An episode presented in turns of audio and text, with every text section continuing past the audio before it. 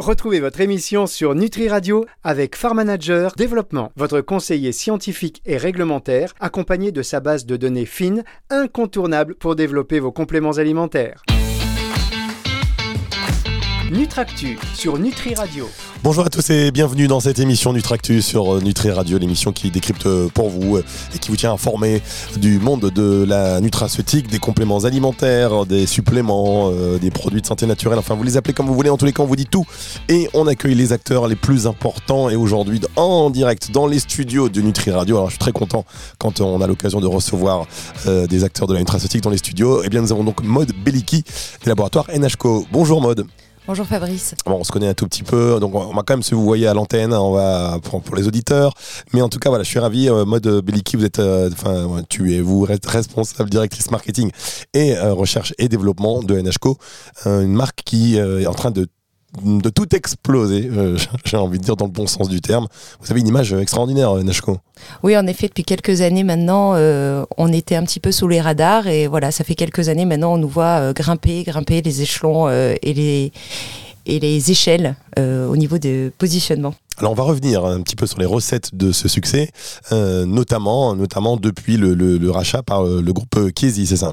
Oui, tout à fait. En, le 31 juillet 2018, euh, les laboratoires Kiesi ont racheté les laboratoires NHCO, donc c'est notre actionnaire principal aujourd'hui.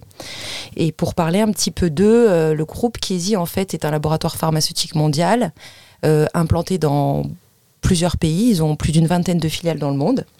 Et euh, leur spécialité, en fait, c'est euh, les maladies respiratoires, la néonatologie, les maladies rares ou encore euh, la transplantation. Ce que, j'aimerais dire aussi, c'est que c'est un groupe qui est 100% détenu par la famille. Hein. C'est pas un groupe pharmaceutique coté en bourse. Donc ça, c'est plutôt bien. Il ne fait pas partie des big pharma, vous voulez dire Voilà, font pas partie des big pharma. Ça reste une société, euh, on va dire, familiale, bien qu'ils aient plus de 6000 collaborateurs dans le monde et qui réalisent un chiffre d'affaires de plus de 2 milliards d'euros. Une belle famille. Avec un petit portefeuille. Avec un petit portefeuille produit, en effet. Alors, euh, le groupe Casey qui, en 2018, euh, voilà, a acquis NHCO. pourquoi, d'ailleurs, de plus en plus de, groupes pharmaceutiques comme ça décident de, de, mettre dans leur portefeuille des compléments alimentaires? Alors euh, c'est vrai, euh, tu as raison. Euh, depuis quelques années, il y a un petit phénomène qui se crée. il n'y a pas que des investissements de fonds hein, dans les sociétés de compléments alimentaires. Il y a aussi des sociétés pharmaceutiques qui s'y intéressent. Et ça, en fait, bon, ça dépend de leur stratégie, mais clairement, c'est pour trouver un relais de croissance aussi au sein de la pharmacie et qui ne soit pas forcément dépendant d'AMM, de déremboursement ou, de, générer, ou de, de la mise en place de génériques. D'accord. Alors, euh, on va marquer une première pause euh, dans cette émission Nutractu et on va se retrouver dans un instant pour revenir sur euh, le développement des Nashco. On va essayer de tout savoir sur cette marque qui, on peut le dire aussi, l'image, le packaging, tout ça, je trouve c'est vachement bien étudié, vachement c'est épuré, c'est enfin beau, c'est bien, c'est du bon travail avec des produits donc de, de qualité. Si vous voulez rentrer dans les cuisines de ben, ce sera avec Maud Beliki dans un instant pour la suite de cette émission sur Nutri Radio. Nutractu sur Nutri Radio. C'est peut-être un peu fort le son dans les, dans, dans, dans les oreilles. Mode, on continue cette émission. Euh, bah oui, ça s'enchaîne comme ça. C'est Maud Beliki est notre invité sur Nutractu aujourd'hui. Euh, Maud Beliki qui est la directrice recherche et développement et euh, marketing de la marque NHCO, NHCO euh, Laboratoire qui est spécialisé, on l'a pas dit en début d'émission, mais on va le dire maintenant, euh, dans les acides aminés particulièrement l'amino-science, euh, mode, c'est ça? Exactement, euh, toutes, toutes les formules des laboratoires NHCO, elles ont été fondées sur un principe, c'est l'amino-science. C'est l'utilisation des acides aminés en association, bien sûr, avec de la phytothérapie, des minéraux, des vitamines. Et voilà, ça nous confère quand même une petite différence. Et d'ailleurs, le nom même d'NHCO, en fait, c'est euh, NHCO, c'est les quatre atomes qui constituent un acide aminé pour ceux qui se rappellent de leur cours de chimie. Et on n'est pas nombreux. Alors, on disait que NHCO, voilà, c'est quand même une progression assez euh, fulgurante avec depuis le rachat, une progression donc en trois ans, hein, une multiplication par deux du chiffre d'affaires. Oui, à peu près, oui. C'est du bon, c'est du bon travail. On a transpiré ces dernières années. Alors justement, euh, on se disait ça en off. Normalement, quand un, groupe rachète un laboratoire euh, de compléments alimentaires, généralement, au bout de 2-3 ans, c'est pour revendre. Euh, là, on est, on est à une étape charnière. Est-ce que la revente est prévue? Comment ça se passe? Absolument pas. on est très chanceux. On s'est choisi mutuellement, on peut dire comme ça, sans trop de. Voilà les laboratoires euh, Kiesi, en fait, ils veulent investir euh, dans une branche qui est le care, donc c'est-à-dire dans les compléments alimentaires. Euh, ils n'ont pas du tout, du tout fait ça euh, pour nous revendre. Euh, ils n'ont pas du tout fait ça pour euh, rapatrier les activités euh, chez eux. Pas du tout. Ils avaient juste envie, euh, voilà, de, de s'appuyer sur nous pour élargir leur euh, un domaine de compétences qu'ils n'avaient pas, c'est-à-dire euh, bah, les compléments alimentaires, le food supplement.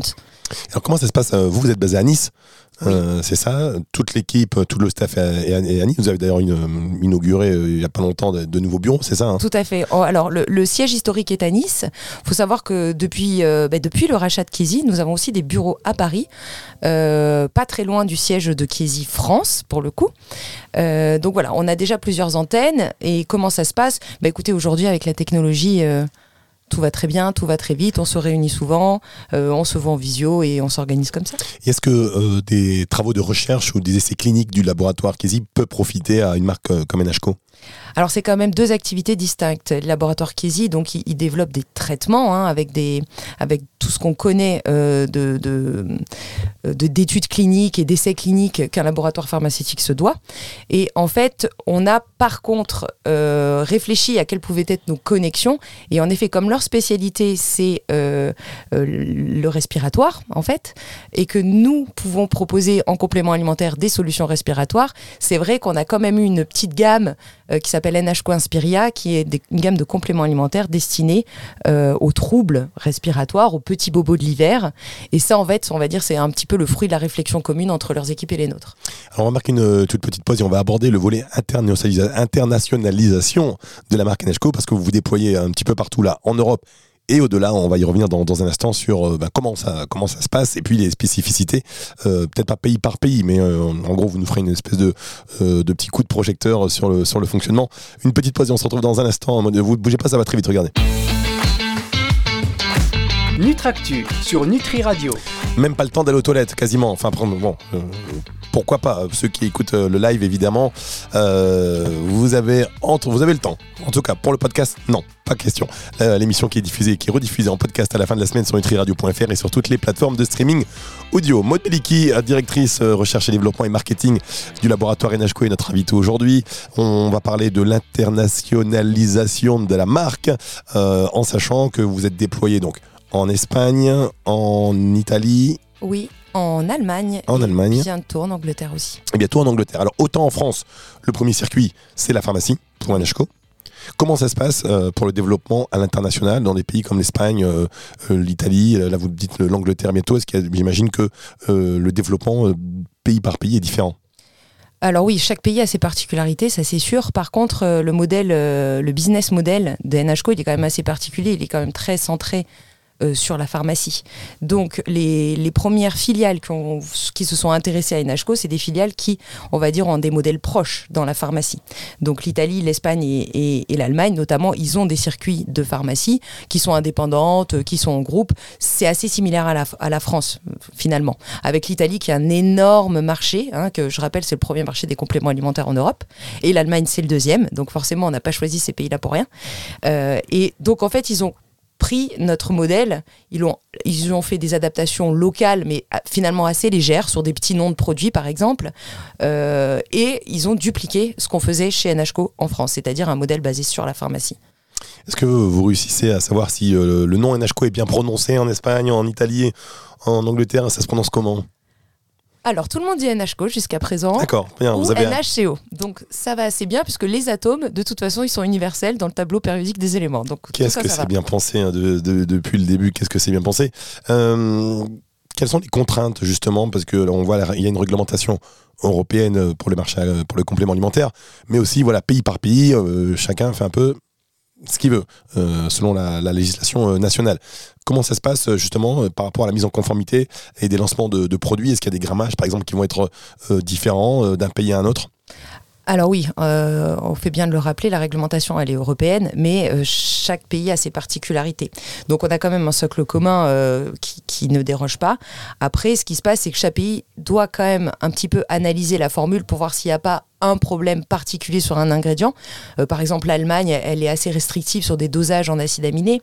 Euh, L'Italie, au contraire, elle a le droit à un petit peu plus de choses sur les allégations, mais à l'inverse, elle est très stricte sur la phytothérapie. Euh, L'Espagne, en fait, qui se calque sur l'Italie par rapport à ces notifications. Donc, en fait, ce qui, ce qui se passe, c'est que chaque filiale doit analyser la formule et dire si oui ou non ils peuvent la commercialiser. Et des fois, on a même, même eu, pour l'anecdote, un cas où on ne pouvait pas le commercialiser puisque le pilulier n'était pas assez rempli. Voilà, et il y a des règles des fois dans certains pays qui disent si c'est pas rempli à minimum euh, deux tiers ou trois quarts, on ne peut pas le commercialiser. Donc ça, c'est des petites anecdotes qui nous sont arrivées plus tard. D'accord. Et est-ce qu'on sort des, est-ce que donc euh, quand on sort un produit, il est, euh, il, est, il est produit où ça En France à la base? Oui, oui, oui. Les, les, usines restent les mêmes. D'accord. les usines restent les mêmes. Elles sont 100% européennes. on va dire que la majorité est faite en France. Donc les usines pour l'instant euh, euh, sont tout à fait les mêmes et ce sont en fait nos produits qui sont exportés. Alors par contre évidemment euh, leur packaging, hein, c'est pas marqué en français dessus. Oui évidemment. Alors question, en France, on est français, on aime bien le made in France, mais en Espagne, on aime bien le made in Spain, made in Espagne. Est-ce que c'est quelque chose Est-ce que vous jouez sur le made in France pour aller vendre des produits NHCO dans des pays étrangers alors non. Alors ils sont quand même un petit peu moins chauvins, si je peux me permettre, puisque ça n'a pas été une question qu'on nous a posé beaucoup, le problème du Made in Espagne ou Made in France. Euh, par contre, la filiale italienne et la filiale espagnole s'appuient du groupe Chiesi, qui est un groupe italien.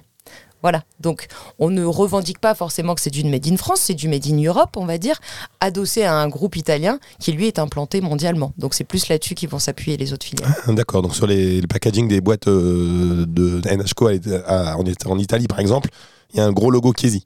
Il y a un logo NHCO et il y a un logo Kiesi. Ah, ah, bah oui, évidemment, évidemment. Alors, on va marquer une pause, on va se revenir, on va se retrouver dans un instant pour la suite et la fin déjà de cette émission avec vous. Moi, ça passe vite, euh, Nutractu. Euh, on va revenir sur les difficultés d'approvisionnement que connaît le secteur en ce moment. Nutractu sur Nutri Radio. Dernière partie de cette émission Nutractu aujourd'hui avec euh, Maud Belliki, directrice recherche et développement et marketing du laboratoire NHCO. On a vu l'internationalisation de, la marque euh, NHCO, donc la conquête pays par pays. Alors, euh, pour finir avec cette internationalisation, après l'Espagne, après l'Italie, là prochainement l'Angleterre, il y a une étape asiatique prévue, outre-Atlantique, c'est quoi? Conquête de l'Est, conquête de l'Ouest? Alors d'abord, on va essayer de consolider un modèle européen parce qu'il faut savoir que quand on internationalise une marque au sein d'un groupe, euh, ça nécessite de s'organiser, de se structurer, notamment au niveau du siège où il va y avoir des équipes dédiées à l'international qui vont devoir se monter. Donc d'abord, dans un premier temps, à court terme, on va essayer d'appuyer notre modèle en Europe et fort des enseignements qu'on aura euh, du modèle européen, on ira voir ailleurs puisque je rappelle qu'Easy a des filiales partout dans le monde. Ah oui, euh, c'est 28 filiales partout dans le monde, donc vous allez vous appuyer sur votre actionnaire euh, majoritaire et, principal. Et euh, bah, c'est plutôt normal, hein, on va dire, c'est plutôt normal.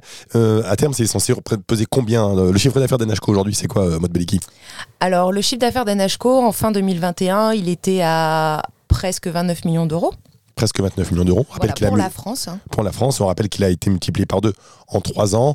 Euh, objectif euh, aujourd'hui de, de, NHCO, enfin le poids de l'international euh, dans le chiffre d'affaires d'NHCO dans les futurs, dans les, dans les prochaines années Alors ça va peser. Je ne vais pas vous donner les chiffres exacts, mais ces filiales-là, elles sont amenées à grossir. Alors aujourd'hui, ça, on sort du Covid, donc on s'installe petit à petit dans ces filiales-là. Tout ce que je peux vous dire, c'est que les filiales allemandes, espagnoles ou italiennes sont amenées à devenir de grosses filiales. Donc si vous voulez, le poids de ce qu'on appelle le CHC, le Consumer Health Care, va devenir important euh, chez Kesi. Euh, alors pas immédiatement, puisqu'ils font quand même plus de 2 milliards d'euros avec les médicaments, on n'y est pas encore, mais c'est quand même, euh, ça va devenir une unité importante dans les dix prochaines années. D'accord. Et si on reste sur le côté internationalisation, du côté européen, vous avez un site, un site web qui aujourd'hui vend des, voilà, c'est récent hein, chez vous, mais aujourd'hui on peut acheter ces produits NHCO sur votre site. Est-ce que, pareil, je suis en Italie, j'achète des produits sur NHCO France, je suis redirigé, enfin ça se passe comment Alors oui, c'est un point euh, de surveillance, c'est sûr, puisque euh, l'idée c'est pas que des euh, Français puissent aller acheter sur un site italien des produits, donc c'est quand même assez verrouillé de ce côté-là. nous on vend sur notre site, mais en vrai c'est pas du tout forcément une stratégie de développement très forte. on, on, veut vendre surtout en pharmacie. Donc vous pouvez acheter les produits NHCO si vous n'avez pas de point de vente à côté de chez vous. Par contre, si vous voulez expédier en Italie, là vous allez payer assez cher les frais de port, donc vous n'avez pas intérêt, si vous voulez, à vous procurer dans un autre pays un produit NHCO. Euh, vous, le, vous, le, trouverez moins cher dans votre pharmacie en bas. Et, et justement au niveau des prix, euh, les prix euh, des produits NHCO en France, ils sont les mêmes qu'on va retrouver en Espagne ou ça dit ça Alors, on, les prix sont libres, hein. donc on ne peut pas obliger quelqu'un à mettre un prix. Par contre, on a quand même une politique premium sur la qualité des produits avec des prix assez élevés pour le consommateur. Et personne, personne n'a intérêt, si vous voulez, à réduire ses prix. donc oui, c'est un point de vigilance aussi de maintenir un standing sur la politique commerciale au travers des frontières, en, faisant, en veillant en fait à ce qu'il n'y ait pas de court-circuit entre les pays.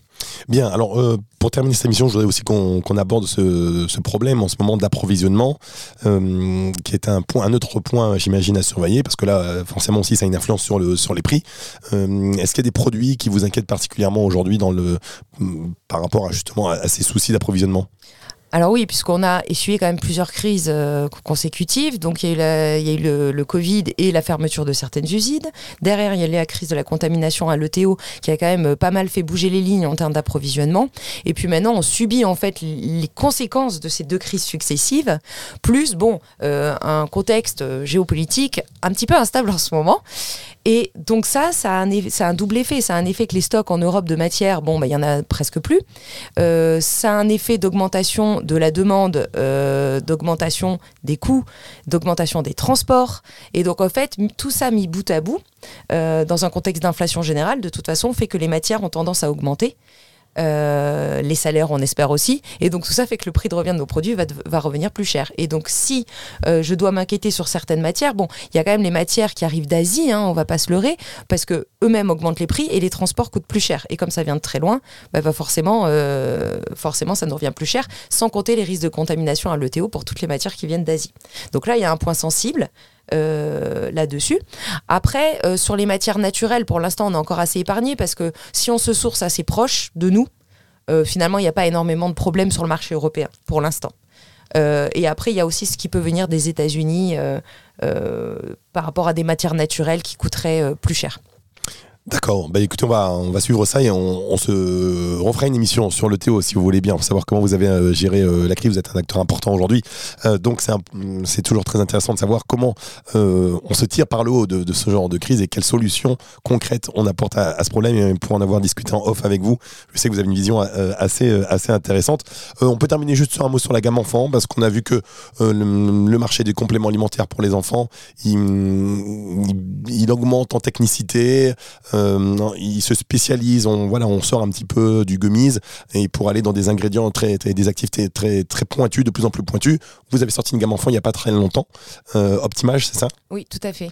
Euh, comment, ça, comment ça se passe et quel est, quel est pareil le marché enfant? Pour vous Est-ce que c'est quelque chose qui va être amené vraiment à se développer par la technicité de, des produits que vous allez sortir? Alors oui, le, marché des compléments alimentaires enfants, on peut dire qu'il est relativement récent, puisque déjà le marché du complément alimentaire tout court, est récent. Donc forcément, pour en donner aux enfants, il faut d'abord avoir conquis les, parents. Hein. Et euh, oui, c'est quelque chose qui est amené à se développer, puisque plus il y a de consommateurs parents, plus il y aura de consommateurs quelque part enfants. Euh, nous, on s'est centré pour l'instant sur tout ce qui est vitalité et immunité. Parce que euh, on pense pas qu'un enfant ait besoin forcément de compléments alimentaires sur tout. Hein. Euh, les segments sont quand même beaucoup plus limités. Mais par contre, la forme, la vitalité et l'immunité, c'est quelque chose qui nous tient à cœur. Et euh, de la même façon qu'on développe des produits pour les adultes, on va les développer pour les enfants. C'est-à-dire qu'avec une approche centrée sur l'efficacité, sur la qualité de la matière première, et surtout, et là d'autant plus que c'est des enfants, sur la sécurité. donc on a développé une gamme où les actifs à l'intérieur ont été testés chez exactement cette tranche d'âge-là euh, dans les études cliniques, avec des études de sécurité, de toxicité et d'efficacité. Et on va continuer forcément à la développer puisqu'elle est toute jeune. C'est encore un bébé, cette gamme, hein, euh, d'ailleurs. Et euh, on, va on va être amené à la, à la développer avec une approche tout aussi qualitative et encore plus qualitative et sécuritaire qu'on le fait pour les adultes. Maud Belliki était notre invité aujourd'hui dans l'émission Nutractu sur Nutri Radio, émission que vous pouvez, euh, je vous l'ai dit, hein, si vous l'avez euh, loupé, si vous venez de la prendre en route, eh bien, pas de regret, ne vous inquiétez pas, pas de panique. Rendez-vous sur le site nutriradio.fr dans la partie podcast ou alors sur toutes les plateformes de streaming audio. Merci Maud Belliki, à très bientôt. Merci Fabrice. Nutractu sur Nutri Radio.